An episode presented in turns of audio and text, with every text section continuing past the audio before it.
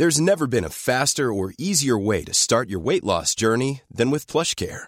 PlushCare accepts most insurance plans and gives you online access to board-certified physicians who can prescribe FDA-approved weight loss medications like Wigovi and Zepbound for those who qualify. Take charge of your health and speak with a board-certified physician about a weight loss plan that's right for you. Get started today at plushcare.com slash weight loss. That's plushcare.com slash weight loss. plushcare.com slash weight loss. De ma mère, c'est simple, mais rassurez-vous, je raconterai pas ma vie. Parce que je joue sur les mots, et en jouant sur les mots, je vais m'intéresser à ceux que je rencontre. Ça sera les avis de ma mère.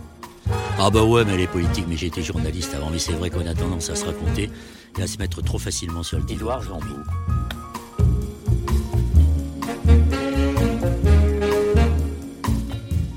Édouard Zambeau, bonjour. Vous êtes journaliste spécialiste des questions urbaines et sociales. Mais à l'inverse d'Éric Zemmour avec qui vous partagez les mêmes initiales, vous n'en parlez pas de la même manière. Pendant 15 ans, vous avez travaillé sur RFI puis France Inter sur lequel vous avez produit Périphérie, qui n'est pas une émission sur le trafic du périph' parisien, mais une émission qui donne la parole à celles et ceux qui vivent en banlieue. En 2017, vous êtes viré de France Inter et vous lancez périphérie.fr, qui n'est pas un site sur les allitérations en F et en R, mais un site de podcast qui donne la parole à celles et ceux qui vivent en banlieue. Après donc avoir été ZEP pour Zambo Edouard producteur, vous créez la ZEP pour la zone d'expression prioritaire, une association par laquelle vous organisez des ateliers d'écriture dans les quartiers populaires, et j'imagine que c'est pour que celles et ceux qui vivent en banlieue prennent la parole. Vous avez réalisé plusieurs documentaires avec votre frère Stanislas et vous dites Nos films montrent des jambos qui n'ont rien perdu de leur dignité. Et nous, on aime les jambos. Alors, Edouard, bienvenue. On espère que vous allez vous sentir comme à la maison de la radio. Voilà pour la présentation de Mathieu. Bonjour Edouard, merci d'avoir euh, accepté notre invitation. Euh, je vous ai invité parce que, entre autres, vous venez de publier un, un recueil de textes euh, tout à fait passionnant aux éditions Les Petits Matins, qui s'appelle euh, Vie majuscule. On va y revenir euh, longuement puisqu'il s'agit de tout un travail euh, d'atelier d'écriture mené avec des, des personnes de milieux, disons, modestes ou en tout cas très proches de la pauvreté, et qui sont bien souvent invisibles, en tout cas très stigmatisés par la presse traditionnelle. Comme l'a dit Mathieu dans son introduction, ça fait longtemps que vous vous intéressez aux invisibles. Qu'est-ce qui vous a conduit à- non pas à vous pencher, parce que ce n'est pas du tout cette, euh, attitude qui est la vôtre, mais qu'est-ce qui vous a conduit à, vouloir donner un, autre regard de, ce monde? Très, euh, prosaïquement un, constat journalistique. Euh, je me suis dit dans les années 80, à la fin des années 90, qu'il y avait un enjeu de société et que ce qui permettait de coudre ou de recoudre un tissu social, c'était ces marges, ces périphéries. Euh, J'ai eu la chance de rencontrer à ce moment-là euh, une structure euh, un peu alternative qui s'appelait la Fondation 93, qui était un centre de culture scientifique et technique dirigé par un monsieur très, très rigolo qui s'appelle Alain Beretetsky, et qui avait pour projet de- d'essayer de, développer des, des- Ils appelaient ça des projets médias, ils ne savaient pas trop ce qu'ils voulaient mettre dedans. Euh, et puis, voilà, cheminant, euh, on a commencé à imaginer que euh, il fallait essayer de construire euh, un accompagnement à la narration avec les, c'était les collégiens, les lycéens de, de Seine-Saint-Denis. Et donc, on a monté de manière assez expérimentale les premiers ateliers d'écriture en 1997 euh, au lycée Alfred Nobel de Clichy-sous-Bois, avec, euh, avec cette structure. Et, euh, et puis progressivement, effectivement, moi à ce moment-là, je travaillais plutôt, ma spécialité était plutôt le conflit israélo-palestinien. Euh, et puis j'ai glissé petit à petit à euh, travailler euh, sur les quartiers populaires. Et puis globalement sur euh, ce qu'on pourrait appeler les insiders ou les. Enfin, euh, voilà, la, la- la société se renouvelle finalement par ces nouveaux arrivés, par ces nouveaux entrants, euh, et c'est ça que j'ai eu envie d'interroger, mais avec euh, un diagnostic journalistique au début. Ça, n'est pas une vengeance. Je, ne suis pas issu des quartiers populaires. Je suis un enfant de la bourgeoisie. Euh, j'ai eu une, enfance très privilégiée. Euh, j'ai pas de revanche sociale ou j'ai pas de, justice à rendre. Euh, j'ai simplement eu, euh, voilà, l'intuition. euh, euh, dans les années 97 qu'il y avait journalistiquement un matériau très, intéressant là-dessus et rétrospectivement j'ai l'impression que je ne m'étais pas totalement trompé. Alors c'est très intéressant ce que vous dites parce que Vous nous expliquez que vous avez commencé à vous intéresser à ce qui était à côté de votre porte, finalement, ces gens que l'on croise et que l'on ne voit pas, et que euh, vous étiez jusqu'à nouvel ordre euh, concentré sur le conflit israélo-palestinien. C'est l'époque du journalisme où euh, il était beaucoup plus valorisant de s'intéresser aux conflits internationaux que de ce qui se passait à côté de notre porte. Bah, disons que alors, le conflit israélo-palestinien, c'est ce qui m'a mené au journalisme, très clairement, euh, puisque euh, malheureusement, ils sont plus là, mais ils s'en sont souvenus longtemps. Euh, mes parents ont eu comme cadeau de mes 18 ans le fait que je leur ai annoncé que je partais tout seul au Proche-Orient, euh, et y compris pour aller voir ce qui se passait à Gaza. Euh, donc voilà, c'était ma marque d'indépendance, mes 18 ans. C'est ça qui m'a amené au journalisme. C'est ça qui ensuite m'a convaincu de passer les concours des écoles. Euh, et j'ai pendant pas mal d'années travaillé là-dessus pour un certain nombre de, titres de la presse écrite. J'étais journaliste indépendant. Et puis effectivement, je me suis rapproché du, bout de la rue. ça, ça n'en était pas moins intéressant et pas moins euh, exaltant, j'ai envie de dire, et, ça m'a. Enfin, j'ai fait autant de reportages et autant d'immersions et, sur un temps aussi long. Euh, peut-être que ça m'a appris. Euh, bon, j'ai aussi beaucoup fait d'informations internationales pendant ces, 15 ans de presse écrite, mais peut-être que ça m'a mis vers, sur un chemin effectivement du temps long, de l'accompagnement, de la curiosité et, aussi de l'altérité. Et j'ai probablement été chercher une altérité euh, au bout de ma rue. Quoi. Oui, et aussi euh, s'intéresser à, à, des hommes et des femmes qui vivent dans des conditions difficiles, que ce soit à Gaza ou en, ou en banlieue. Oui, bien sûr. Euh, mais des gens qui... Enfin, ce qui m'intéresse aussi, c'est le, le mouvement. Euh, dans, les personnages que, que j'essaie d'observer. Euh, c'est-à-dire que personne n'est jamais figé. Et j'ai eu la chance euh, de, travailler sur le conflit israélo-palestinien dans une période qui est 1989, mes 18 ans, la première fois que j'y vais. et j'ai eu, par exemple, moi je suis diplômé de, l'école de journalisme en 1993. J'ai eu la chance de raconter les accords d'Oslo pour Europe 1 en septembre 1993, j'étais là-bas. quoi. Euh, donc j'ai eu la chance de, raconter cette séquence historique dans un moment où elle était euh, en mouvement et porteuse d'optimisme, euh, ce qui n'est pas forcément le cas aujourd'hui. quoi. Malheureusement. Alors on va revenir à ce que vous nous expliquiez au début, puisqu'au fond, quand on vous écoute bien, ce que vous recherchez, c'est la qualité de... C'est la question du récit. Comment on raconte la manière d'être au monde. En fait, c'est ça que vous recherchez. Oui, enfin, en fait, oui, je recherche ça et j'essaye d'y poser, enfin d'y apporter un souci qui est que euh, il faut, je, pense, dans notre responsabilité de journaliste, essayer d'avoir la volonté de rétablir une forme d'équité médiatique. Que si on, met tout le monde sur la scène médiatique, comme elle s'appelle, euh, sans essayer de, rééquilibrer euh, la valeur de la parole, on ne fait que figer des situations de départ. Et qu'il y a des gens qui maîtrisent les codes, qui ont l'habitude, qui ont l'instruction, qui ont toutes les armes pour prendre toute la place et briller sur cette scène-là, et d'autres personnes qui n'ont pas forcément ces outils-là. Et qu'effectivement, j'ai essayé de me soucier, et notamment euh, dans, le travail que j'ai fait euh, euh, dans les quartiers populaires, de comment est-ce que ce récit-là acquiert la même qualité, la même valeur qu'un autre récit, parce que ça n'a que, enfin ça ça a peu d'intérêt euh, de euh, projeter sur la scène médiatique des gens en sachant déjà qu'ils sont cantonnés et prisonniers d'un rôle. C'est même d'ailleurs euh, une, sorte de mépris que de le faire. Oui, enfin en tout cas, c'est oui, enfin en tout cas, c'est une situation figée. Je, mais c'est aussi d'avoir beaucoup travaillé sur les, sur les sujets sociaux qui m'a. Enfin, je n'ai pas découvert ça un matin en me réveillant. En, travaillant beaucoup sur, les sujets sociaux, il y a très régulièrement, euh, je pense notamment par exemple pour les, les, personnes qui habitent momentanément dans la rue. Euh, enfin, heureusement, il y a peu de gens qui sont nés, qui vivent toute leur vie et qui vont mourir dans la rue, heureusement. Euh, et que quand on essaie de poser un regard sur des gens qui sont momentanément dans la rue, ils n'ont pas envie forcément d'être enfermés dans cette situation qui est momentanée. Et donc il faut euh, essayer de, trouver des moyens de raconter leur histoire pour qu'ils aient des avant et des après, et surtout des après d'ailleurs. Euh, cette capacité de projection, c'est quand même une très grande injustice d'en être privé dans un, dans un récit. Quoi. De la même manière qu'un un chômeur ne se complaît pas dans le chômage, contrairement à ce que laissent croire certains politiques. Voilà, on n'est pas chômeur de naissance, quoi. c'est un moment. Euh, on n'est pas malade pour la vie, j'espère. On n'est pas. voilà, et, de ne pas enfermer euh, les, personnages euh, dans, dans, la raison qui nous mène à aller les voir. Alors ça, c'est la question de l'assignation, mais on, y reviendra tout à l'heure. Euh, cette émergence de la parole, vous l'avez cherchée à travers des ateliers d'écriture sur lesquels nous reviendrons, et puis aussi à travers des documentaires que vous avez réalisés avec votre frère Stanislas. Euh, l'un de ces documentaires s'appelle Demain, ça ira. Un jour, ça ira. Un jour, ça ira, pas demain, ça ira. J'espère que ça ira mieux demain. Un jour, ça ira. Euh, c'est aussi euh, un film sur des ateliers d'écriture que vous aviez organisés. On va regarder en quelque sorte la, la bande-annonce de ce documentaire que vous avez réalisé en quelle année? Qui est sorti au cinéma en 2018.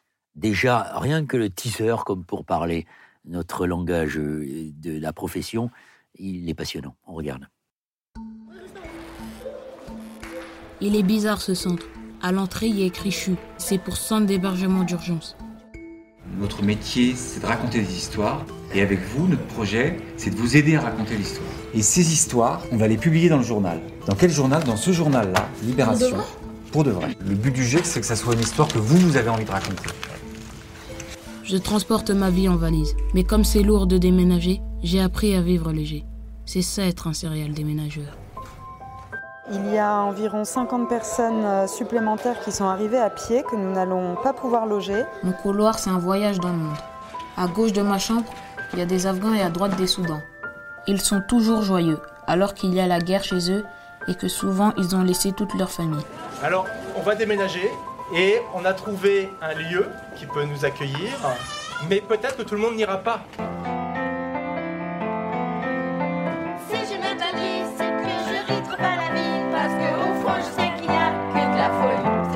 t'as écrit? On dirait même pas c'est moi qui ai écrit.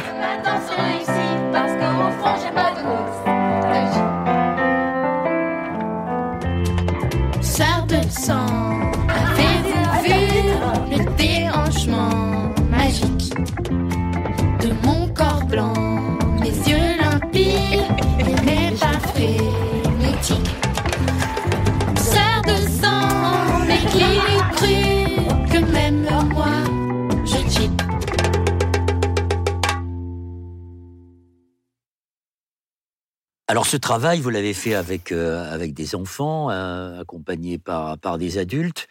Euh, ça se passait à quel endroit exactement? Alors, je l'ai d'abord fait avec mon frère, Stan. c'est lui qui a fait des images et, il faut rendre à César ce qui est à César. Ça se passait. Votre frère qui a travaillé, ou en tout cas qui est très influencé par les frères Dardenne. Dont le premier film a été produit, je crois, par la société de production des frères Dardenne, effectivement, un, un film qui s'appelle Des Hommes c'est euh, ce, film, euh, il se, passe dans un, endroit où, enfin, avec une volonté de réinventer. Euh, c'est en fait une adresse prestigieuse de la rue de Saint-Pétersbourg dans le 8e arrondissement de Paris, qui accueille euh, jusqu'à un moment donné euh, le siège d'une société très connue qui s'appelle euh, l'Institut national de la propriété intellectuelle, où on va déposer des brevets, en quelque sorte. L'INPI. L'INPI. cette, cette société déménage pour des raisons prosaïques et 15 000 mètres carrés se retrouvent vides dans le cœur de Paris. et c'est à l'hiver 2016, me semble-t-il, et crise des migrants, comme on l'a baptisé à l'époque. Euh, besoin de beaucoup de place et une association qui s'appelle Aurore, emmenée par un, monsieur qui s'appelle Éric Pliès, qui est depuis euh, devenu le, maire du 20e arrondissement de Paris, euh, se voit confier ce local. Voilà. Et ils décident qu'ils vont essayer de faire quelque chose d'autre qu'un gymnase qu'un pur centre d'hébergement d'urgence. Donc ils accueillent jusqu'à 350 personnes, avec notamment 70 enfants.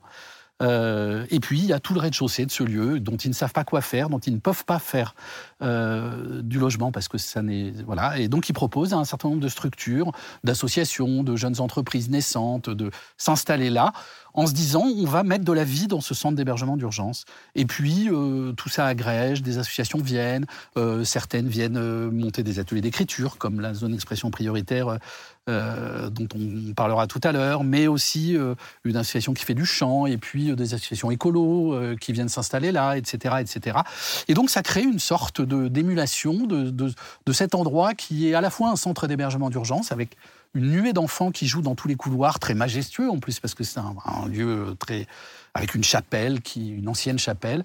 Euh, et, euh, et puis, alors le matin, les enfants qui sont hébergés dans ce centre d'hébergement d'urgence partent à l'école, et puis des gens viennent y travailler, et puis de temps en temps, des entreprises organisent des séminaires, et, tout d'un coup, ça fait une sorte de, commune libre, presque j'ai envie de dire, euh, qui prospère au, cœur du 8e arrondissement, avec évidemment beaucoup de, freins au début, à l'école, d'associations de, parents d'élèves qui veulent pas ces enfants de migrants, qui pensent que ça va faire baisser le niveau. Bon, mais tout, tout ça s'étiole très vite, et, euh, et ce lieu existe pendant trois ans euh, dans, ce, dans cet arrondissement qui est connu pour être le moins bien doté, ou l'avant moins bien doté, je crois, en logements sociaux euh, de Paris. Oui, le 8e arrondissement. en. Je crois qu'à l'époque, c'était 2,4% de logements, de so- logements sociaux dans le, dans, le- dans le 8e. Voilà. Et pendant trois ans, ce, ce lieu fleurit, euh, prospère, jusqu'à euh, permettre d'inventer un modèle qui euh, se reproduira à très grande échelle avec une autre expérience beaucoup plus médiatisée et beaucoup plus connue qui s'est appelée Les Grands Voisins. Les grands voisins, Le- dans un ancien hôpital. Voilà, l'ancien hôpital Saint-Vincent-de-Paul du 14e, 14e arrondissement arrondissement. de Paris. Voilà. Donc, et on a, on, a passé avec Stan trois ans, euh, presque trois ans, à accompagner la, la vie quotidienne et à essayer de raconter ça à travers le, le- parcours de deux adolescents, et deux adolescents qui évidemment s'inscrivent dans un dispositif, dans un processus d'écriture, c'est-à-dire qu'ils se racontent eux-mêmes et qu'on les accompagne euh, avec tous les dispositifs qui, qui étaient là euh, à, côté de nous euh, pour qu'ils soient les narrateurs, et, et on en revient à la question de la narration, de cet épisode, de ce moment de leur vie euh, où ils se retrouvent hébergés dans un centre d'hébergement d'urgence. Mais trois ans, c'est beaucoup, c'est une tranche de vie passée avec eux. Ouais. Alors, pas trois ans avec tout le monde, parce que euh, un centre d'hébergement d'urgence, et c'est aussi la difficulté, c'était aussi la difficulté de ce film, euh, c'est que on ne pouvait pas souhaiter mieux aux personnages du film qu'ils nous quittent. Et pourtant, on avait besoin d'eux pour continuer le film. Mais euh, de manière très régulière, effectivement, il y avait des familles qui obtenaient un relogement, qui obtenaient un appartement. Et donc, bah, soit on avait euh, euh, quelque chose avec eux qui faisait sens dans le film, soit bah, ils disparaissaient, enfin, ils disparaissaient du film. La gratification, c'était de les voir partir, en Bien fait. sûr, bien sûr, on se réjouissait de voir notre film parfois s'étioler. Est-ce que vous avez gardé des relations avec ces deux adolescents? Est-ce que vous les voyez toujours Alors, Vous savez ce qu'ils sont devenus? Oui, je sais ce qu'ils sont devenus. Euh, JB a eu son bac euh, l'année dernière. Euh, Ange, euh, j'ai beaucoup moins de, de- de relations aujourd'hui, euh, mais de voilà, de, de proche en proche, on, a des nouvelles. euh, voilà. Alors, vous avez réalisé un, un autre film euh, sur le même principe, mais cette fois-ci, il s'agissait de, de familles en très grande difficulté qui euh, avaient choisi ou qu'on avait poussé, d'une certaine manière, en les accompagnant, à s'expatrier euh, à oui, d'une certaine manière à Aurillac. Oui, c'était. euh, Expérience intéressante aussi, ouais, c'est sous un angle différent. C'était une, une sorte de déclinaison de l'allégorie de se dire que, le- enfin, pas au soleil, parce que je ne sais pas si Aurillac, et que la misère serait moins dure. euh, euh, mais effectivement, je veux dire, c'était le, le constat de départ, c'était de se dire qu'avec les minima sociaux et un RSA, on, on- on survit à peine à Paris. Euh, et qu'avec le même accompagnement social, on peut s'en sortir à Aurillac, euh, ne serait-ce que parce qu'à Aurillac, pour quelques dizaines d'euros, euh, une fois que les APL sont intervenus, on peut se loger de manière digne. Euh, et donc il y avait tout ce dispositif, mais ça n'était pas qu'un dispositif logement, parce que c'était un accompagnement vers le travail, etc. Et effectivement, c'était encore une fois un, projet associatif qui consistait à proposer à des personnes qui étaient en très grande difficulté à la rue à Paris, de dire on va vous accompagner, si vous voulez, avec un droit de refus et un droit de retrait hein, pendant toute la, durée de ce, de ce dispositif. Euh, et on a suivi donc les quatre premiers personnages. Euh, une famille, enfin deux familles et deux individus isolés euh, dans cette euh, progression, l'installation vers un, un nouvel environnement. Les deux familles sont restées à Aurillac, se sont installées, y ont fait leur, Leur vie. leur vie il y avait notamment dans une, la famille d'un journaliste réfugié politique sri-lankais qui était là avec donc sa, le, papa, la maman et, et leur fils, Sakoun, qui a eu 21 ans avant-hier. et voilà, ils habitaient, ils, étaient, ils habitaient chez des marchands de sommeil en face de la mairie de Puteaux, la ville la plus riche d'Île-de-France. Euh, le loyer de leur endroit qui était totalement insalubre, euh, l'humidité suintée au mur leur coûtait euh, plus que ce qu'ils gagnaient. enfin, c'était voilà, ils étaient dans, un enfer. Ils ont eu un trois pièces à Aurillac. Euh, Sakoun est parti à l'école, sa maman a suivi une formation, son papa, qui avait beaucoup de talent photographique, a développé euh, une activité de photographe, a continué à, pouvoir euh, s'impliquer dans les, dans les réseaux de l'opposition sri-lankaise, enfin des journalistes mhm. expatriés. Euh, voilà, je ne les ai pas vus depuis un moment, mais les réseaux sociaux font que j'ai effectivement envoyé il y a trois jours un message d'anniversaire à Sakoun. Euh, j'avais oublié que c'était son anniversaire, hein, mais je l'ai vu apparaître sur, sur les réseaux sociaux, donc euh, voilà. Alors ce sont autant de preuves que lorsqu'on on accueille, je pense en particulier au, Sri Lankais, qu'on accueille des étrangers ou que l'on s'intéresse à ceux qui que l'on ne voit pas, c'est la preuve que dès qu'on commence à mettre en place un certain nombre d'outils, il y a toutes les chances que ça fonctionne, même si euh, ça ne marche pas à chaque fois. Ce qui est intéressant dans ce documentaire que vous aviez appelé Les clés dans la poche. Les clés dans la poche, oui.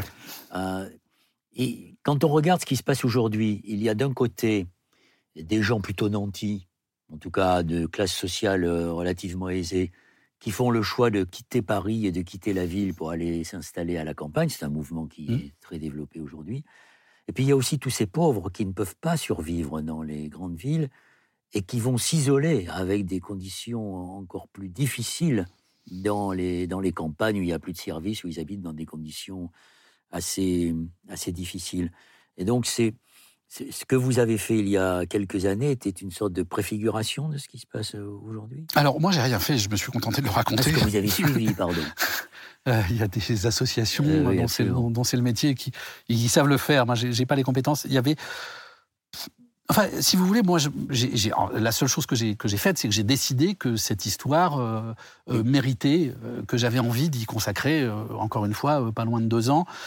Mais pourquoi justement Elle était significative. Voilà, parce qu'elle parce qu'elle elle disait politique. Voilà, elle disait quelque chose d'une d'une piste, de quelque chose qui, qui pouvait être euh, expérimenté et qui, euh, qui faisait sens. D'ailleurs, ce dispositif, bon, il n'a pas pris l'ampleur qu'il aurait pu avoir, mais euh, nous, on, a raconté l'histoire des quatre, des quatre premiers. ce qui a permis hein, de, de, comprendre que, par exemple, ce dispositif ne fonctionnait pas pour des gens isolés. Parce qu'il euh, n'était pas en mesure d'offrir la sociabilité nécessaire. Quoi. Enfin, en tout cas, avec euh, les deux personnes, les deux monsieur qui, avaient, qui, s'étaient euh, portés volontaires et qui ont finalement jamais tissé un lien. Donc ils, se sont Bon, alors ils habitaient dans des conditions moins indignes, moins inconfortables. mais l'isolement était toujours le même. Mais voilà, mais l'isolement, donc un, important. Voilà, un des deux a refusé d'aller s'installer à Aurillac avant le début, et l'autre, Stéphane, euh, a passé deux ans et c'est pas rien, deux ans dans une vie. Il a passé deux ans, et puis à un moment, il a repris la route parce que voilà, parce qu'il il fallait qu'il reprenne la route. Euh, mais il y avait euh, effectivement euh, dans ce dispositif le, le fait qu'avec un accompagnement vers l'emploi, un accompagnement vers la sociabilité, un logement digne, on reconstruit quelque chose et qu'il n'y a pas de fatalité. C'est ça aussi qui est intéressant. Et que de ces quatre personnes qui sont, enfin de ces quatre foyers qui se sont installés au RIAC, il y en a eu d'autres, je ne sais plus combien, je crois une vingtaine, euh, à Aurillac. Et puis il y a eu quelques initiatives euh, aussi euh, à Rodez. À... Mais tout ça fonctionne parce que il y a eu une, hybridation entre une association qui était en mesure de prendre en charge des sans-domicile à Paris, des gens qui étaient en mesure d'inventer quelque chose d'accompagnement social global, et puis un bailleur social local aussi, euh, qui euh, a dit Moi, je mets à disposition une partie de mon parc. Euh, je mets des, des appartements et je n'ai pas peur d'héberger des gens qui sortent de la rue. Je vais déployer le dispositif qu'il faut, on va les accompagner un peu plus pendant six mois, on va faire euh, ce qu'il faut pour les solvabiliser, euh, pour pas les remettre dans une situation d'échec. Voilà, et que cette architecture s'est construite, euh, et elle s'est construite, euh, c'est le, le- le hasard, mais c'est une, une dame qui dirige un bailleur social parisien qui s'appelle Toi et Joie, et Michel Attard, qui a euh, en gros été la cheville ouvrière de ce dispositif parce qu'elle est en même temps, en même temps qu'elle est euh, directrice générale du bailleur social, euh, qui est une filiale de la Poste, elle est la présidente du bailleur social d'Aurillac. Et donc, elle a pu faire le pont entre ces deux territoires et entre ces deux, ces deux bailleurs. Voilà, c'est souvent des hasards et souvent des gens qui font, qui font ça. Ce sont à la fois des hasards avec des gens qui s'impliquent et qui considèrent que créer du lien social, c'est un plus pour la société, pour notre équilibre. Mais c'est aussi la preuve que ça coûte pas un pognon de dingue, comme disent euh, certains, que c'est investir quand euh, on met à la disposition de ces gens qui sont euh, en rupture euh, des outils comme les régies de quartier, on va en parler tout à l'heure, et, et comme toutes ces associations de suivi. Je crois que le surcoût euh, de C'est la ce- réparation du monde. Oui, et puis le surcoût, euh, si on veut avoir une vision purement comptable, est proche du zéro absolu. Euh, voilà, la seule, la, la- la vraie question euh, qui était légitime, c'était de la part du département du Cantal de dire attention, il ne faut pas transférer le coût du RSA des Parisiens vers le, département du Cantal. Donc il fallait trouver un mode de transfert, mais ça c'est de, la, cuisine, j'ai envie de dire. Mais euh, voilà, je pense que même euh, en termes médical, on a fait de très grosses économies sur ces familles parce que ça coûte beaucoup moins cher d'habiter dans un appartement en termes de santé que d'habiter dans la rue. Que globalement, tout le monde, à peu près, enfin tout le monde, euh, euh, sont rentrés dans des activités économiques, donc ont généré de l'argent. Donc, donc là, finalement, les minima sociaux euh, n'ont plus besoin d'être versés. C'est des paris de moyen terme. Euh, voilà, je, ne crois pas. Alors, je ne suis pas spécialiste et puis j'ai pas fait le bilan à, à 10 ans, mais je crois même qu'à un moment, il y a eu le, précédent ministre du, logement euh, et de la cohésion des territoires, euh, mais qui était d'Aurillac d'ailleurs, Jacques Mézard, euh, a voulu essayer de, de- de déployer ce, ce dispositif de manière plus, plus importante. Donc, c'est que ça devait avoir une, une utilité et pas forcément coûter un pognon de dingue. Non, ça ne coûte pas un pognon de dingue et ça construit une communauté de destin tout de même. Voilà, et puis même si ça coûte un peu de pognon, on peut le mettre là-dessus aussi. Exactement. Ça vaut mieux que, par exemple, euh, investir 20 milliards d'euros dans l'aide à Air France sans contrepartie euh, sociale et écologique. J'y exemple. connais rien dans l'aérien, Ah, donc je ah, ne me ah, prononcerai ah. pas là-dessus, mais Alors, troisième aspect, France Inter, où, où vous avez pendant plusieurs années, de 2005 à 2017, je crois, oui, c'est très ordre. animé une émission qui s'appelait Périphérie. C'était exactement le même esprit. Et, et comment se fait-il que cette émission ne- n'existe plus aujourd'hui sur Inter? Alors, d'abord, c'était quoi exactement Périphérie? C'était la même chose que ce que vous avez fait c'est euh, la- avec votre frère et les documentaires Alors, C'était avant, puisque Ah, mhm. les documentaires sont postérieurs à, à ce, ce travail euh, sur, euh, sur France Inter. C'était effectivement, oui, euh, la volonté d'ouvrir euh, un espace de parole réfléchi, responsable, accompagné, euh, enfin, de s'intéresser. Ça n'était pas l'émission des quartiers, j'ai toujours refusé d'être le magazine des quartiers au sens terre-terre, comme on dirait. C'était la volonté de raconter une réalité sociale avec un, point de vue un peu, décentré, avec évidemment une émission essentiellement de témoignages.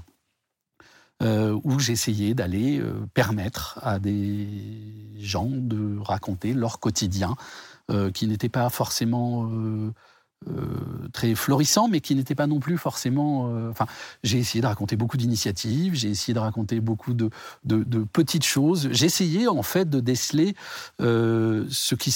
J'aime bien l'idée du bas bruit, de, la manière, enfin des choses qui s'inventent à bas bruit, qui s'élaborent dans des coins et qui font sens, et donc de m'intéresser à ces euh, micro-réalités. Euh, effectivement, j'ai beaucoup travaillé dans les quartiers. Euh, il se trouve en plus que j'ai créé cette émission sur France Inter en septembre 2005. Euh, donc là aussi, il y a eu un effet de, c'était pas, enfin, deux mois avant les, émeutes de, de- de 2005, Euh, et que évidemment, pour être créée en 2005, elle avait été prévue et imaginée avant, puisque le directeur de France Inter euh, m'avait euh, signé, entre guillemets, un contrat en, mai, en mai précédent, donc en, mai 2005, pour une mise à l'antenne en, septembre 2005.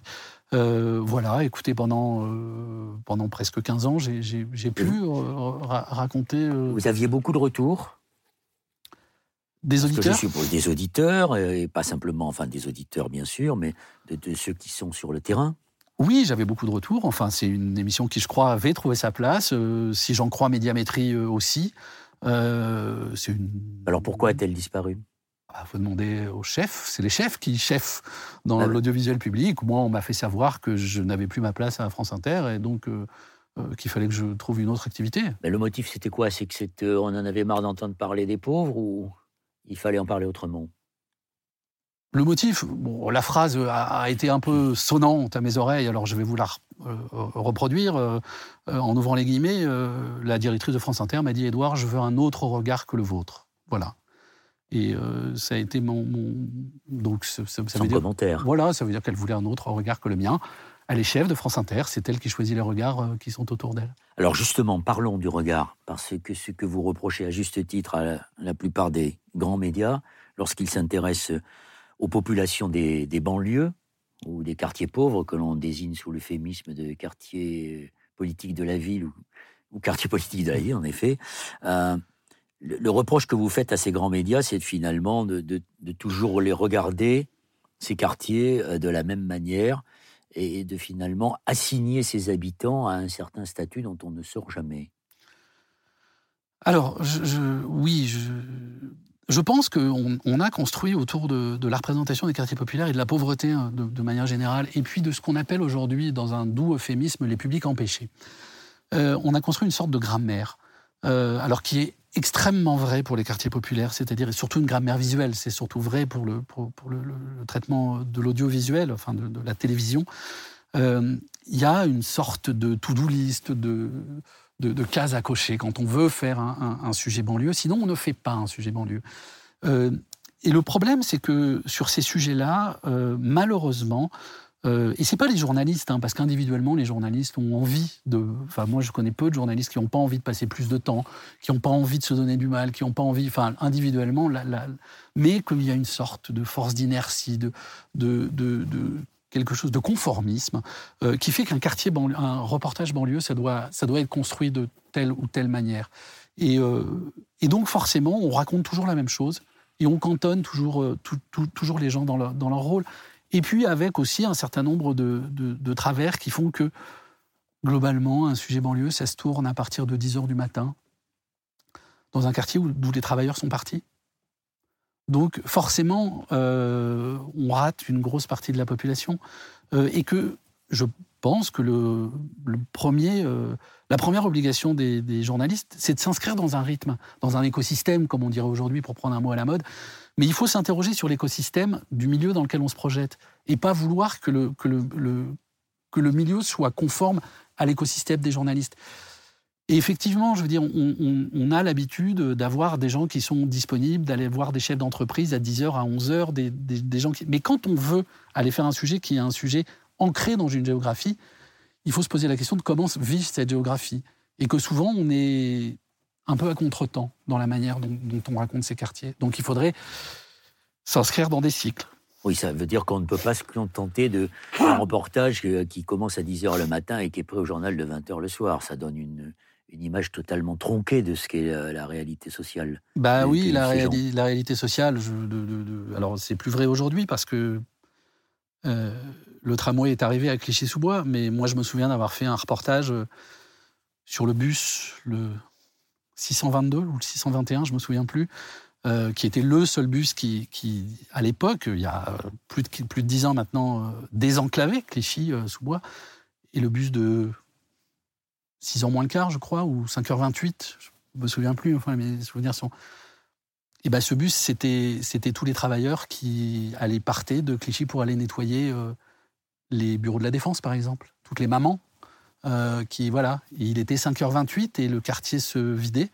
Euh, et effectivement, on y voyait autre chose en termes de, présence dans l'emploi, de contraintes à l'emploi, de, d'engagement, de courage, de dignité que euh, à 17h quand on venait y acheter une barrette de shit. Quoi.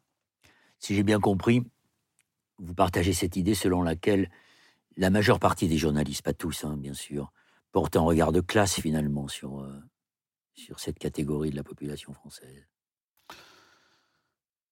Des journalistes, je ne sais pas, des médias, oui. Euh, j'ai pas, enfin, j'ai la chance d'être enseignant temporaire dans une des écoles reconnues par la profession. Je vois des jeunes gens intéressants, curieux, de bonne qualité. Après, c'est la normalisation, l'industrialisation, le, conformisme, la flemme, le ceci, enfin plein de, plein de choses qui, qui interviennent. et puis, il faut pas se mentir non plus. Journaliste, c'est un, c'est un sport de riche. Euh, enfin, c'est une des rares professions où il faut faire autant d'études pour rentrer dans un environnement professionnel aussi précaire. Euh, donc, ça veut dire que euh, il faut vraiment avoir beaucoup de courage, beaucoup de chance pour pouvoir rentrer dans cette. En gros, on, fait un bac plus 5, voire un bac plus 6, voire un bac plus 5 plus un bac plus 2, parce que les écoles de journalisme sont, enfin, sont deux ans d'études, euh, pour lesquelles il faut maintenant aujourd'hui avoir minimum un bac plus 3 ou 4, pour, 3 euh, pour y entrer. C'est un, master 2. Mais dans la réalité, beaucoup des étudiants qui passent les concours d'entrée aux écoles de journalisme ont déjà un bac plus 5, sont pour beaucoup d'entre eux déjà diplômés d'un IEP. Donc ça veut dire que c'est des jeunes qui auront euh, passé 7 ans après leur bac pour se retrouver et encore, s'ils ont la chance, au planning de Radio France ou de France Télévisions, euh, à 100 euh, euros jour, les jours où ils travaillent. Les jours où ils travaillent. Les jours où ils travaillent, euh, s'ils sont au planning, ce qu'on appelle au planning, ou à 50 ou 60 euros le feuillet, euh, s'ils arrivent à travailler pour la presse euh, quotidienne nationale, selon les, normes syndicales. Donc, ça veut dire qu'on voit des gens qui ont 7 ans d'études après le bac et qui euh, doivent se préparer à faire une entrée dans le monde professionnel à souvent 1000, 1200, 1400 euros par mois, ce qui ne sont pas des, des salaires mirifiques, quoi. Et que donc, s'ils veulent accéder à l'autonomie, s'ils veulent accéder à l'indépendance, s'ils veulent se loger, s'ils veulent avoir des loisirs, il faut qu'ils soient issus de milieux favorisés, qui les aident, qui leur offrent cet amortisseur, notamment l'amortisseur du logement euh, pour, euh, pour, pour, le, pour la, région parisienne. Donc forcément, l'entrée dans le monde euh, journalistique est, est quand même, et on le voit sociologiquement, réservée à des, à des, à des, enfants de classe privilégiée. Un petit peu comme à l'Assemblée nationale, où il y a simplement 1% d'ouvriers dans l'hémicycle. Dans oui, mais tous les députés ont le même salaire et il est, supérieur à celui des journalistes. Oui, c'est vrai. Ça dépend desquels. Il y a des journalistes qui ont des salaires bien plus élevés que les députés, parce que dans le journalisme aussi, il y a des classes. Il y a l'aristocratie, il y a les petits bourgeois, et puis il y a les OS, comme ceux que vous venez de décrire, et qui ont pourtant des, des diplômes et qui ont des bacs plus 5 ou plus 6. Et c'est souvent eux qui ont la conscience professionnelle la plus chevillée au corps.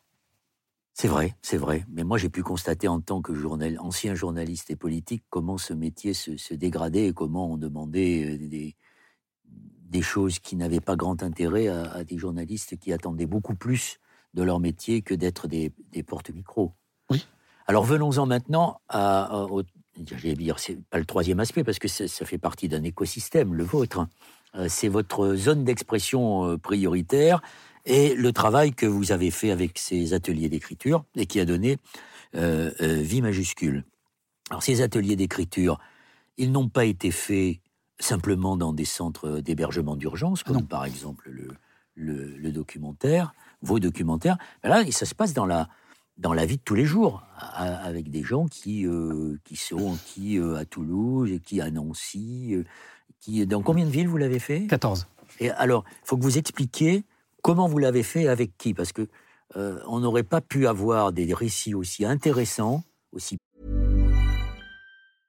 Ready to pop the question? The jewelers at BlueNile.com have got sparkle down to a science with beautiful lab-grown diamonds worthy of your most brilliant moments. Their lab-grown diamonds are independently graded and guaranteed identical to natural diamonds, and they're ready to ship to your door. Go to Bluenile.com and use promo code LISTEN to get $50 off your purchase of $500 or more. That's code LISTEN at Bluenile.com for $50 off. Bluenile.com code LISTEN. passionnant, aussi émouvant, euh, s'il n'y avait pas eu derrière ces personnes euh, d'autres qui les ont aidés à, faire surgir leurs paroles, qui les ont aidés à verbaliser leurs conditions. Alors, je vais, si vous permettez, je vais dire deux mots d'abord sur la structure. Euh, la zone d'expression prioritaire, c'est une lubie de deux journalistes, il y a presque une, dizaine d'années, Emmanuel Vaillant et moi, où justement on se rencontre avec, euh, euh, lui était presse écrite, moi j'étais à l'époque radio, et on se rend compte que beaucoup des gens qu'on fréquente ont l'impression d'être dépossédés de leur récit. C'est-à-dire que beaucoup des témoins qu'on interroge nous disent, en gros, vous les journalistes, quand vous venez nous voir, vous nous volez deux phrases je le caricature, mais vous nous voulez deux phrases. Vous réinjectez ces phrases dans une histoire dont, la tonalité nous échappe et on, intervient euh, comme faire valoir, en fait, comme alibi, comme argument d'un propos qui n'est pas le nôtre. Question du partage du récit. Voilà. Et donc, avec Emmanuel, on se dit, euh, c'était euh, exactement à l'époque où François Hollande disait qu'il voulait faire de la jeunesse la priorité de son mandat. Quelle jeunesse euh, et donc, on se dit avec Emmanuel, eh ben tiens, euh, essayons de scruter la jeunesse et essayons de la faire se raconter. Déployons des dispositifs. Faisons écrire des collégiens, des lycéens, pour qu'ils nous racontent leur époque. Ils sont finalement les experts de leur époque. François Hollande invoque la jeunesse. Qu'est-ce que la jeunesse? Malheureusement, c'est un peu loin pour nous, déjà à l'époque, il y a presque dix ans. Donc, bah, il n'y a pas qu'une jeunesse, pardon, mais bien sûr. des jeunesses. Non, mais elle est toujours au pluriel chez nous. On parle toujours des jeunesses. Donc, euh, allons voir les jeunes qui sont finalement les experts d'usage de cette euh, formule un peu galvaudée des jeunesses, quoi. Et donc, essayons d'interroger les jeunesses à travers ceux qui en sont euh, les, témoins, les acteurs. Euh, voilà. Donc, on, on, déploie ce dispositif. À l'origine, euh, avec un troisième copain qui était à l'époque à la FEV, une association qui fait du soutien pour, enfin, qui mobilise les étudiants dans les quartiers populaires. Et voilà. Et puis, on fait ça sur un coin de bureau, sur notre temps libre. Et, et puis aujourd'hui, euh, la zone d'expression prioritaire euh, a 8 salariés, elle fait travailler 30 pigistes euh, et elle a fait en 2019 700 ateliers d'écriture. Donc on, a... C'est significatif maintenant ce travail. 700 ateliers d'écriture, ça compte. Oui, on, a plus, plusieurs... Enfin, ça dépend des années. L'année forcément 2020 a été un peu heurtée pour nous. Mais oui, c'est plusieurs centaines de jeunes qui, tous les ans, nous font confiance et acceptent qu'on les accompagne dans l'écriture. Dans Donc essentiellement, on s'est tourné vers les jeunesses, les lycéens, les collégiens, les écoles de la deuxième chance, les missions locales, euh, toute structure qui, euh, qui accueille des jeunes. Et, euh, et avec l'équipe, on monte des partenariats. Enfin, je vous passe le... le, voilà. On essaie d'installer dans, dans ces lieux-là des espaces d'écriture et nous, on met à disposition des journalistes, des journalistes qui sont évidemment rémunérés parce que c'est un travail et que ce n'est pas de la bonne conscience. Nous ne sommes pas des dames patronesses. Euh, nous allons mettre une technique d'écriture au service de gens qui en ont besoin. Voilà, la, posture est très simple. Nous ne sommes pas là non plus pour réhabiliter l'image des journalistes. Nous, euh, notre postulat de départ est très simple, c'est d'aller dans des environnements en disant aux gens, vous avez des choses à dire, vous avez des choses très intéressantes à dire. Nous allons essayer de vous aider à le faire. Parce que globalement, quand on arrive auprès de jeunes euh, collégiens, lycéens, auprès de euh, gens qui sont un peu exclus, euh, leur premier réflexe, le premier, le premier de leurs réflexes, va être de dire je n'ai rien à dire. comme vous l'expliquez très bien dans l'introduction de votre vie majuscule, il y a évidemment des, réticences vis-à-vis des journalistes qui ont effectivement l'image de ceux qui donnent une, un modèle totalement préfabriqué de ce que sont la, de ce qu'est la réalité des banlieues. Oui, alors voilà, donc on, fait, on fait ce travail au long cours. Euh, euh, il y avait encore 40 ateliers la semaine dernière, 40 séances euh, d'ateliers la semaine dernière organisées par la ZEP. Mais vous ne débarquez pas comme ça, vous vous appuyez sur des régies de quartier Bien sûr que non, on ne débarque pas comme ça. On n'est pas des crieurs, donc on s'appuie essentiellement, et c'est tout le travail de partenariat de la ZEP, sur des enseignants, des éducateurs, des associations, et dans le cadre de ce, de ce livre, sur un réseau assez peu connu, mais qui mérite de l'être un peu plus, qui s'appelle les régies de quartier, euh, qui sont des structures... Euh, alors on a tendance à dire que c'est des structures euh, d'insertion par l'activité économique. C'est vrai, mais c'est réducteur. C'est d'abord des structures, enfin c'est des structures qui effectivement proposent génèrent de l'activité économique dans les territoires qu'on qualifie politique de la ville, euh, mais qui aussi ont tout un environnement euh, beaucoup plus immatériel, j'ai envie de dire, qu'on appellerait de l'éducation populaire.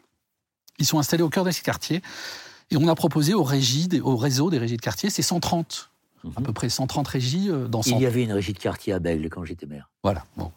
Et donc 130, 130 territoires.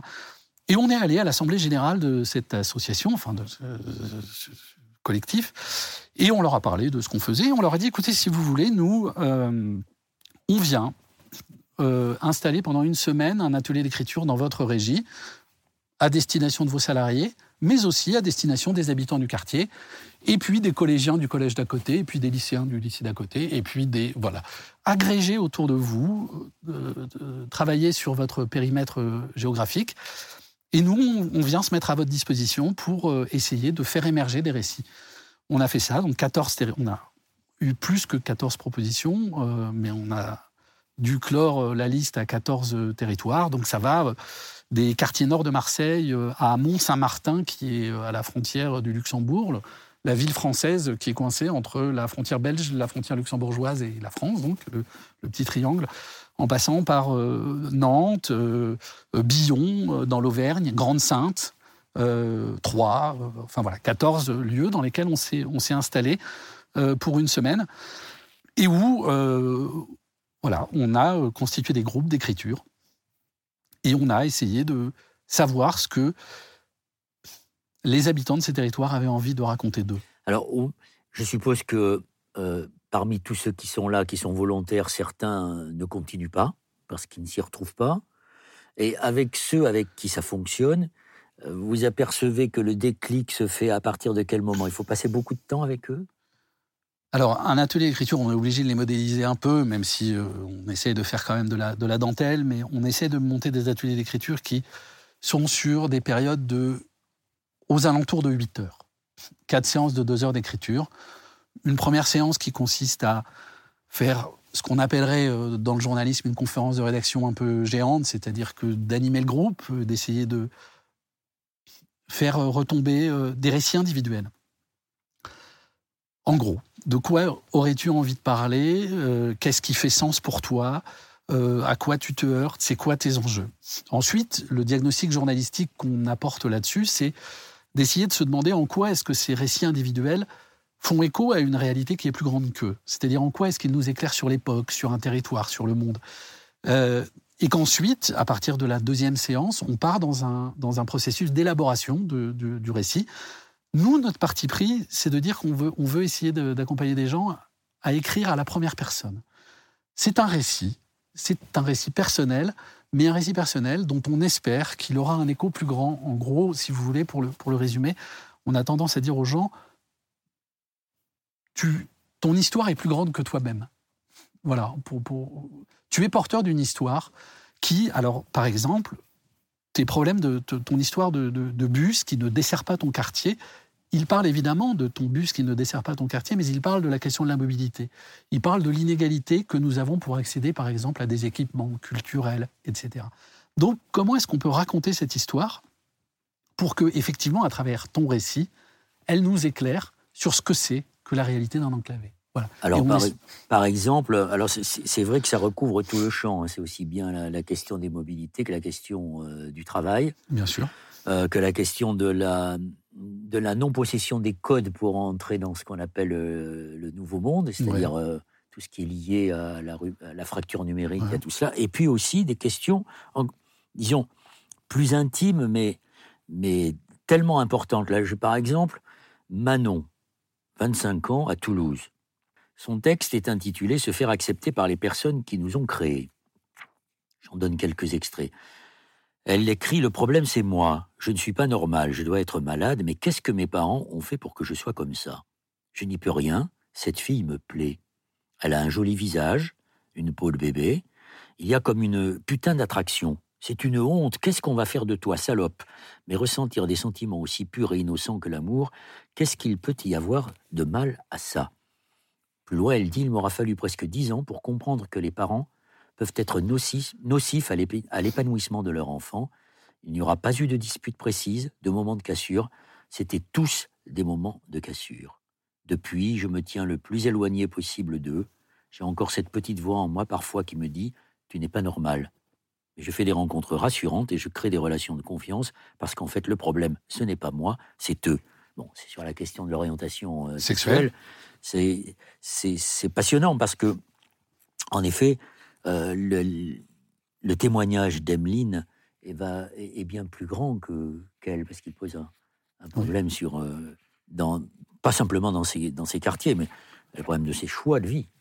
Là, alors, pour ce, ce, ce On va travail. prendre euh, que cet exemple. hein. Oui, pour, pour ce travail, euh, vie majuscule, euh, donc avec les, avec les régies de quartier, notre, enfin, on s'est retrouvé dans un, dans un moment extrêmement euh, bizarre parce que on a eu envie, en fait, l'intention journalistique, c'était les gilets jaunes, forcément.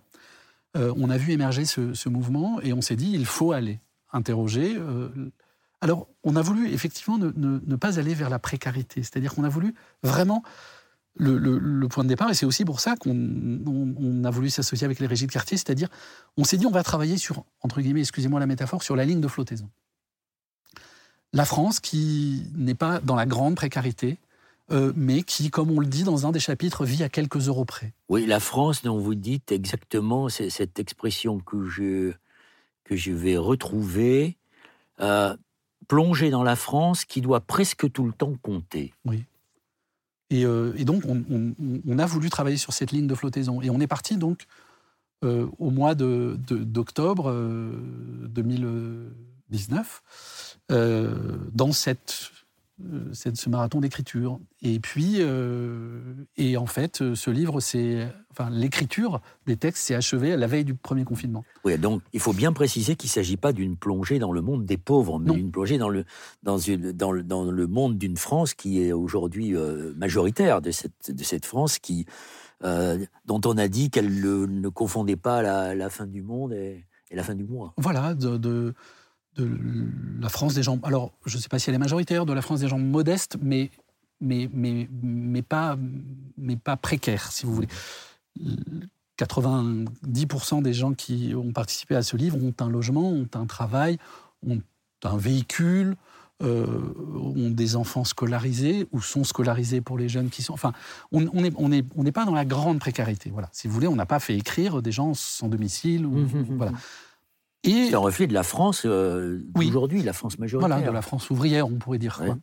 Et on se rend compte euh, que, alors, on, on a voulu euh, essayer de, de la faire, de faire émerger ces récits parce que, euh, euh, à, la, à la- à la suite de, de- de- des Gilets jaunes, enfin, dans cette, on s'est dit, il y a quand même un grand cri de, D'abord, enfin, une grande demande de respect, qui me paraît être. Alors là, on est dans l'immatériel, mais c'est pas négligeable. De puis, on- reconnaissance. voilà. Et puis ensuite, un cri, un, un- un appel au secours du attention, euh, la corde est tendue à bloc, là, on peut plus.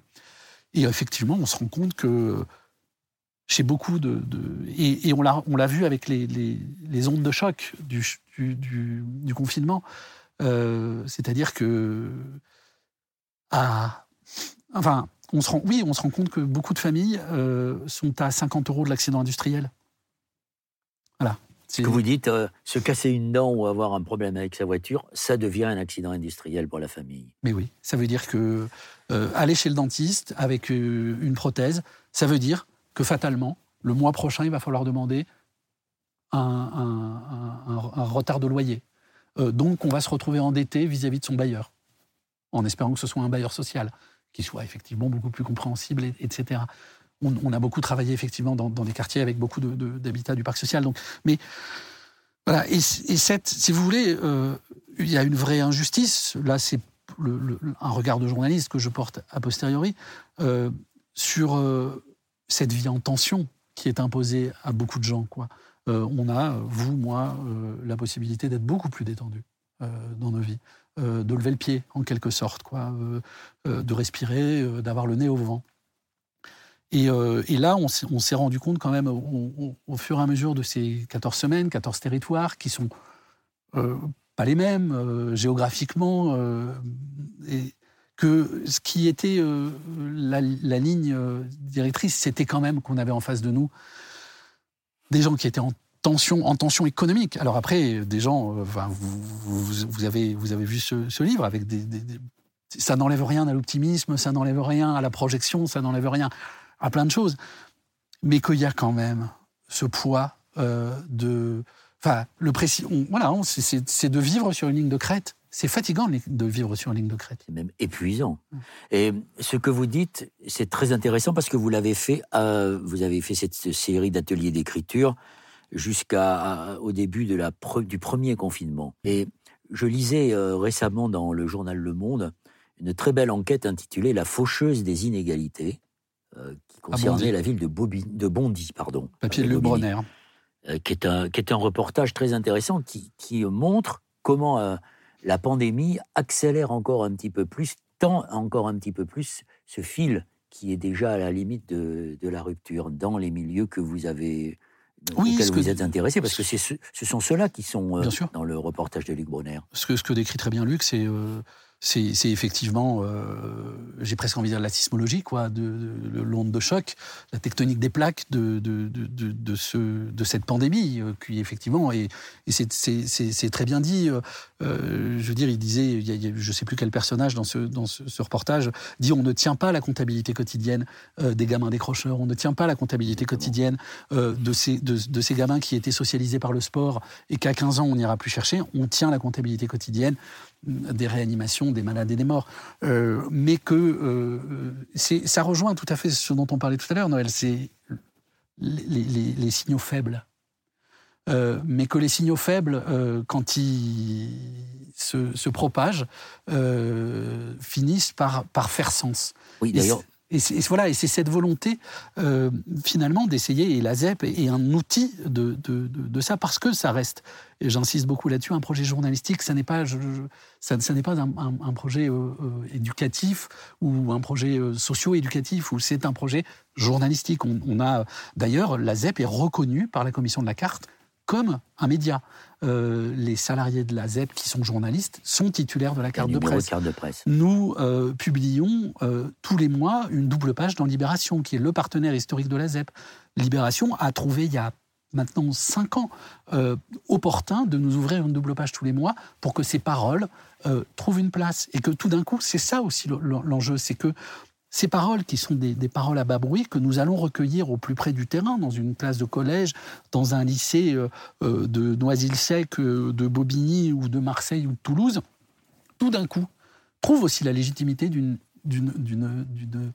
exposition dans un grand quotidien de la presse nationale. Et que ça, c'est important parce qu'il y a aussi cette reconnaissance de la valeur du témoignage.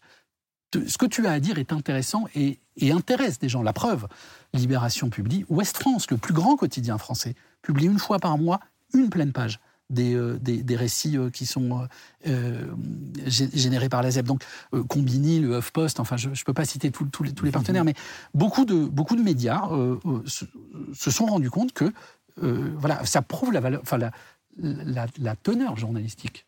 Ces récits disent de leur époque. Mais alors moi, ce que je me dis, c'est que euh, vu euh, la fragilité euh, de, cette, de, cette couche sociale de la société qui est très importante, on peut s'attendre à, à- des, moments très très douloureux une fois que la pandémie sera terminée. On se dit qu'en fait, ces ateliers d'écriture, ils auraient eu encore plus d'importance pendant la pandémie et pendant le, le confinement, si on avait pu les autoriser. Ils auraient permis d'éviter quelques, quelques décrocheurs, ou en tout cas de garder un, non pas un semblant, mais de garder un, un minimum d'échange et, et de solidarité, de compréhension des difficultés des uns et des autres. Alors, on a, euh, on a essayé de faire quelques ateliers en visio. C'est très difficile. c'est pas la même chose. C'est- pas la même chose. Euh, pour maintenir ce lien. Après, il faut pas non plus mentir. On est des narrateurs, on n'est pas des médecins. Euh, euh, et, euh, et effectivement, si on avait pu le faire, ça aurait été, ça aurait été probablement très bien. Mais euh, on change pas le monde, on le raconte, quoi. Euh, enfin, alors, Ah bon, vous n'êtes pas des médecins, mais enfin, vous aidez quand même un certain nombre de gens à, oui, à je- verbaliser leur, euh, Non, mais je, pense que ça a un intérêt. Si je pensais pas que ça avait un intérêt, je ne le ferais pas. C'est- un peu d'énergie. Mais. et, et effectivement, je veux dire, des gens nous. En fait, si vous voulez, je pense que ce qui est, ce qui est vraiment intéressant et important dans ce, ce dispositif, c'est que on crée un précédent. Euh, on crée un précédent, c'est-à-dire qu'on relégitime euh, des gens dans, euh, dans, dans, dans le fait de se raconter eux-mêmes. C'est quand même une très grande des injustices aussi de ne pas, de ne pas se sentir légitime à, à se raconter soi-même. Et puis, ça donne lieu à plein de choses, à plein d'effets en cascade. Euh, je me souviens d'un- boulot qu'avait fait Alexandre Jardin à l'époque euh, sur un programme qui s'appelait 1000 mots. Il s'était rendu compte que les mineurs qui étaient incarcérés en prison, ils maîtrisaient en moyenne 300 mots. Et que donc, il avait déployé un, un- un dispositif pour leur permettre d'acquérir 1000 mots. Parce qu'en fait, à 300 mots, on ne peut pas désamorcer un conflit. Voilà. Donc, on Non, bat. c'est c'est la violence qui Voilà. se substitue à l'explication. oui. Voilà, et ce, ce- ce dispositif était intéressant. Alors nous, on n'est pas du tout sur la prévention de la, de, de- de la délinquance ou de la violence, ça, ça n'est pas du tout ça, mais cette, ce, exister dans le monde, pour reprendre votre formule du début, exister dans le monde, c'est quand même avoir le droit de se raconter, avoir le droit à la narration, reprendre le, le- le pouvoir sur soi, sur, sur sa propre histoire, c'est être capable de la raconter. Et voilà, et que à travers cette, on, a pu faire une tournée de promotion de ce livre au moment où il est sorti. Et donc, on a évidemment euh, fait des signatures. Et, ce sont les gens qui ont fait les textes qui sont venus faire les signatures. C'est pas nous, quoi. Et c'était, mais vraiment merveilleux euh, de, de, de retrouver euh, quelques mois plus tard des gens que je pense notamment à Nancy où il y a eu une très belle signature et de retrouver. euh, c'est moi qui avais animé les ateliers de Nancy, donc c'est pour ça que je, raconte euh, des gens qui avaient commencé cette semaine dans, la maison du quartier, dans un quartier en rénovation urbaine, dans la banlieue de Nancy, à, à Laxou, et qui étaient vraiment, euh, j'ai rien à dire, ça va pas être capable, ça fait 15 ans que j'ai pas tenu un crayon, enfin on était parti quand même sur cette, posture-là. Et quelques mois plus tard, de se retrouver dans les salons d'honneur du conseil départemental de Meurthe-et-Moselle euh, avec ces auteurs qui avaient leurs livres. Voilà, ils ont écrit leurs livres, ils ont dans leur bibliothèque leurs livres.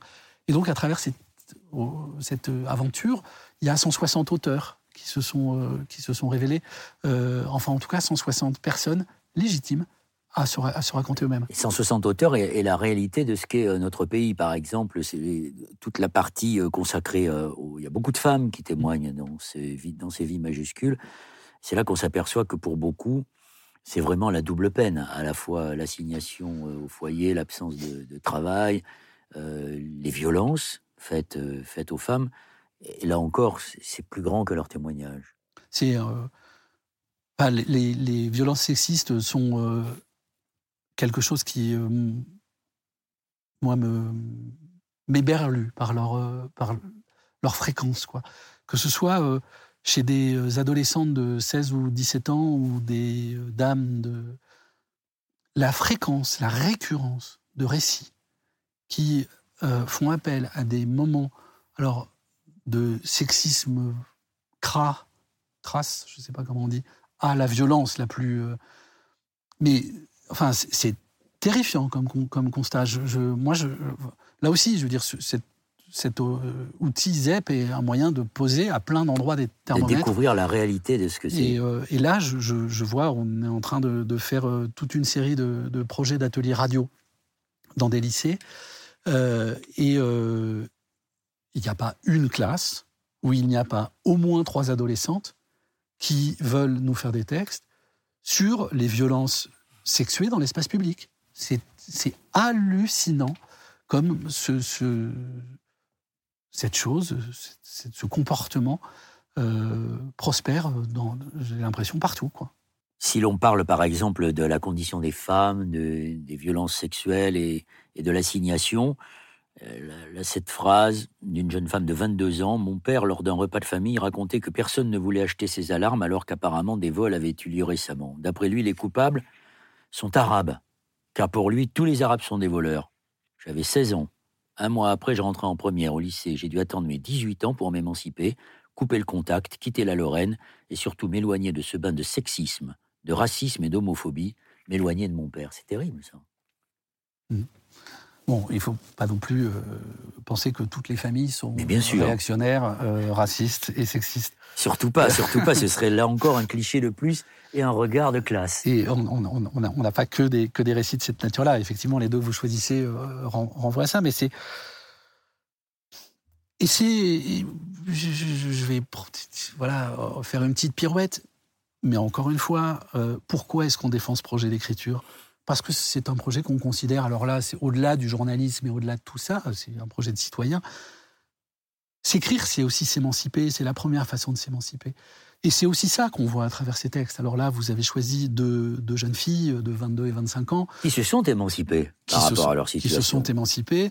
Euh, mais il y a aussi euh, dans ce, dans ce livre des récits d'adolescents, de, de, euh, notamment, je me souviens, en Auvergne, de deux jeunes adolescentes de 14-15 ans qui étaient aussi euh, sur, sur, des, sur des questions d'identité sexuelle d'une autre manière, beaucoup plus infantile euh, et puis, euh, ça va, euh, le plus vieux des contributeurs à ce livre a 82 ans, je crois.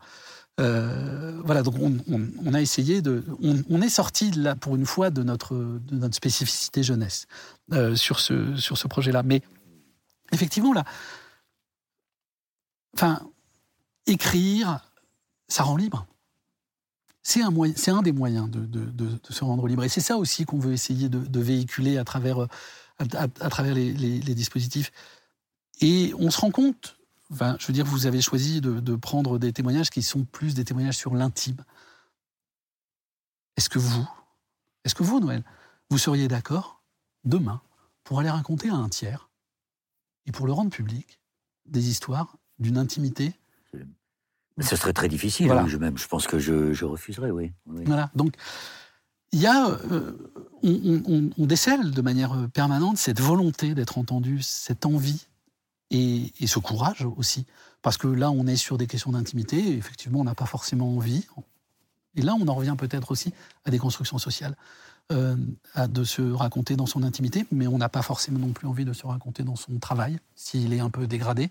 Je me souviens d'un monsieur, pareil, à Marseille, où on avait décidé de, de, raconter, parce que notre raison d'être présent en tant que journaliste, c'est d'essayer de trouver quelquefois, quand on le peut, des ficelles d'écriture, des partis pris, des champs lexicaux, de, d'essayer de, d'apporter un peu, de technique. Et, on avait décidé finalement, parce qu'il me racontait euh, sa carrière. Sa carrière, c'était, je sais plus, on avait fait le, le compte, je crois que c'était 27 emplois précaires qui s'étaient succédés. 27 emplois précaires. Et donc finalement, lui-même me disait euh, la ligne de cohérence, euh, la ligne de continuité entre ces 27 emplois précaires, c'était globalement, il avait ramassé les poubelles des autres. Et donc on avait décidé d'essayer d'élaborer un parti pris d'écriture qui, racontait par le, par le menu. C'est pas forcément très valorisant, on n'a pas, forcément très envie. Et pourtant, ce texte, moi, plus d'un an plus tard, me, parle euh, de ce qu'il raconte, de ce qu'il éclaire, et puis euh, aussi sur euh, la capacité et comment est-ce qu'à travers ce parcours professionnel, ce monsieur avait construit un, parcours qui a été, je me souviens, il avait signé deux fois, il a signé deux fois un CDI dans sa vie. Évidemment, deux fois, ils ont, ils, ont été interrompus. Puis ces deux moments, il y a eu deux moments dans sa vie comme ça, où tout d'un coup, deux moments de droit à la projection. Et c'est ça aussi qu'on essayait de raconter. Oui, de, la même manière que quand vous dites euh, il y a aussi des belles histoires hein, dans, ces, vies majuscules comme celle de, de Gwenaël, qui a 45 ans, qui habitait à Nantes, qui a passé un brevet de, professionnel agricole et qui maintenant euh, ben, s'épanouit dans ce qu'elle voulait, le maraîchage bio, et contribue à, nourrir les gens. Alors, vous n'êtes pas, vous n'êtes pas sociologue. Non. vous nous prévenez que vous ne l'êtes pas. Mais enfin, depuis le temps que vous vous intéressez à cette catégorie de Français qui devient malheureusement de plus en plus majoritaire, celle qui est sur ce fil tendu. Est-ce que, est que vous pouvez porter quand même quelques, quelques constats sur, sur l'échec de nos, de nos politiques en direction des, des classes qui ne sont pas les classes moyennes, qui sont juste à la limite euh, des classes moyennes et, et, le regard, comme vous avez fait ces ateliers d'écriture dans une période récente, à, la veille de ce, grand bouleversement, euh, de ce grand ébranlement qu'est la pandémie, comment vous, vous voyez le, vous voyez la suite Est-ce que, est que l'on doit s'attendre à, un renforcement des, inégalités, à, des situations que peut-être on ne pourra plus contrôler? Je suis ni sociologue, ni prospectionniste, ni politique. Prospectiviste. Prospectiviste, pardon, voilà. Euh, ni politique.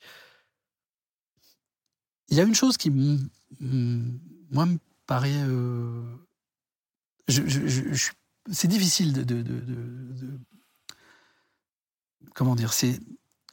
de, poser un diagnostic sur une politique publique, parce qu'on peut aussi se dire, euh, qu'arriverait-il si elle n'existait pas? Donc, enfin voilà, on peut toujours voir le verre à moitié plein, à moitié vide. Ça, ça, devient très vite de la rhétorique, en fait, finalement, l'évaluation. enfin, il y a quand même eu des décisions qui ont été prises, des polices de proximité qui ont disparu, des outils associatifs qui ont aussi euh, disparu et qui étaient des éléments structurants de, de la vie sociale. Bien sûr. Euh, de manière euh, générale, euh, ce dont j'ai l'impression, c'est que cette frange de la population à la lisière, sur la ligne de flottaison, voilà, se sent globalement de plus en plus méprisée. Depuis, je dirais, au minimum trois quinquennats. Voilà. et que de plus en plus, la revendication au respect minimum me, me, paraît euh, forte. J'ai l'impression aussi que nous sommes passés. Alors, c'est un peu contradictoire avec l'idée du gilet jaune, mais d'une colère revendicative, d'une colère qui se voyait comme légitime. C'est-à-dire que moi, je me souviens, euh, au début des années 2000, ça m'arrivait d'avoir des gens qui, quand je me baladais dans un quartier, qui me hélaient en me disant Venez voir, venez voir comment on vit. Je veux raconter et qu'aujourd'hui, euh, il y a quelque chose de plus rentré, d'une colère plus froide. Alors après, de savoir comment est-ce qu'elle va exploser, je, ne sais pas. On l'a vu peut-être. Il y a eu les Gilets jaunes qui a été un premier épisode. Peut-être que les Gilets jaunes, quelque chose hors de contrôle. En fait, je, pense qu'une grande partie de la population de ce pays est au bord de l'épuisement. Euh, donc, euh, l'épuisement, ça génère soit du renoncement, soit, soit, du, soit, soit de la colère, enfin, soit, soit de la barbarie, peut-être même. Euh, donc je, suis effectivement socialement très inquiet sur la manière dont le pacte social se construit. Et puis, euh, voilà, et là, c'est un point de vue plus politique. Euh, il n'est pas possible de continuer à assister à une telle indécence affichée, revendiquée, euh, de la part d'une part de la population qui est toujours plus nantie, qui n'en a jamais assez, euh, et qui, euh, enfin, et qui en plus, je veux dire, à, ça rajoute la morgue, la prétention, enfin, la mauvaise éducation, j'ai presque envie de dire quoi. voilà, c'est vraiment une, façon de se comporter qui est euh, scandaleusement provocatrice, quoi. Et que, et que ça, c'est pas. C'est. Une forme de séparatisme de leur part. De la part de ces ultras. Évidemment que c'est une forme de séparatisme, mais enfin, alors là, c'est pas moi. Hein, euh, euh, les ghettos, ils se sont jamais construits par le bas. Hein. C'est une légende, ça. le principal et le premier des ghettos, enfin les Pinson Charlot l'ont raconté mieux et, et, plus que moi, mais euh, on est plus dans une logique de ghetto à la Villa Montmorency, où habitent Nicolas Sarkozy, Vincent Bolloré et je ne sais pas qui d'autre. Euh, eux, ils ont choisi d'habiter ensemble. Ils ont choisi, il y a une porte au bout de la rue, et on n'y entre pas comme on veut. C'est un ghetto.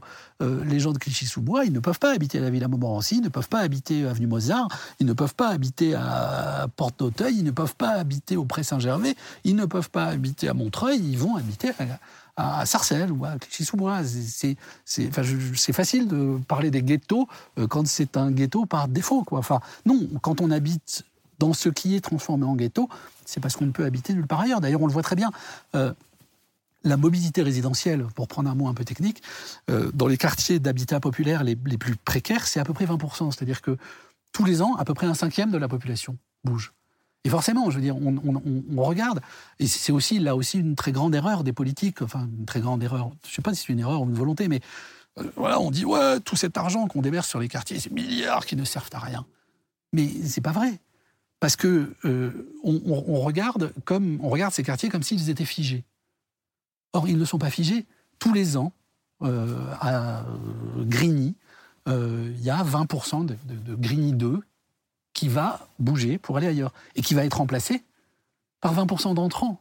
Et que donc, ces, quartiers ne sont pas des NAS. Ils sont des corps vivants, sont des corps vivants. Oui, et puis ils ne sont pas des NAS, ils sont des SAS. Et forcément, et malheureusement, vu que la société se précarise, les gens qui arrivent sont encore plus pauvres que ceux qui partent. C'est-à-dire que le phénomène qui est un phénomène traditionnel dans un environnement urbain où, où les gens euh, se posent, euh, améliorent leur habitat, améliorent leurs conditions de vie, euh, fabriquent un jardin, rajoutent une petite... voilà, enfin s'installent. Et donc, quelque part, un effet d'entraînement sur leur quartier. Là, non. En fait, très souvent, quand on peut faire mieux, on va le faire ailleurs. Vous pensez que ce public-là dont vous parlez, cette catégorie de Français, c'est un terreau formidable pour l'extrême droite et pour les, régimes autoritaires? Ou est-ce qu'ils ont encore dans leur épuisement, dans leur fatigue, la capacité de discernement entre les marchands d'illusions et, ceux qui pourraient les aider à sortir de leurs conditions? Là, euh, je, vais vous répondre. Euh, je, pense que Vincent Bolloré est beaucoup plus dangereux euh, pour favoriser l'extrême droite que les milieux populaires. On fantasme sur le vote populaire. Évidemment, il y a des votes populaires, mais je, bon, il y a des votes populaires pour le Front National. Mais qui fait la courte échelle au Front National? Qui euh, met euh, un outil industriel au service de cette propagande? Qui instille dans la société Il faut du pouvoir pour, avoir des leviers. Et, enfin, ou des leviers pour avoir du pouvoir. Donc, le vote, qu'au final du final du final, les catégories populaires finissent par voter pour l'extrême droite. Peut-être. Mais pour quelle raison l'auront-elles fait? Quel est le, discours, euh, ce qu'on essaie de banaliser, cette espèce de norme qui se construit petit à petit, à bas bruit, à bas feu, dans plein de médias? Quel est ce discours banalisant où, tout d'un coup on parle euh, d'islamo-gauchisme comme on parle euh, de la couleur du ciel, où on parle... Voilà. Ce, je, pense, euh, et on en revient au mot, le glissement sémantique qui s'est opéré, le glissement du champ lexical qui s'est opéré dans la, dans, la, dans la, parole publique depuis quelques années, fait beaucoup plus pour la banalisation des idées d'extrême droite que l'éventuel danger des classes populaires quoi, à ce sujet-là. À mon On avis. que les mots n'ont pas de sens, mais qu'ils n'ont que les usages. Voilà. Vous venez d'en apporter la démonstration pendant notre entretien. Je rappelle le, ce livre que vous avez dirigé, Vie majuscule, coordonné. C'est un résultat d'atelier d'écriture avec des, textes passionnants. C'est en tout cas un, un très bel autoportrait de, la France des périphéries, comme l'indique le, sous-titre. Merci beaucoup, Édouard Zambo. Et une longue vie à la zone d'expression prioritaire et à son travail formidable. Eh ben, merci, Noël.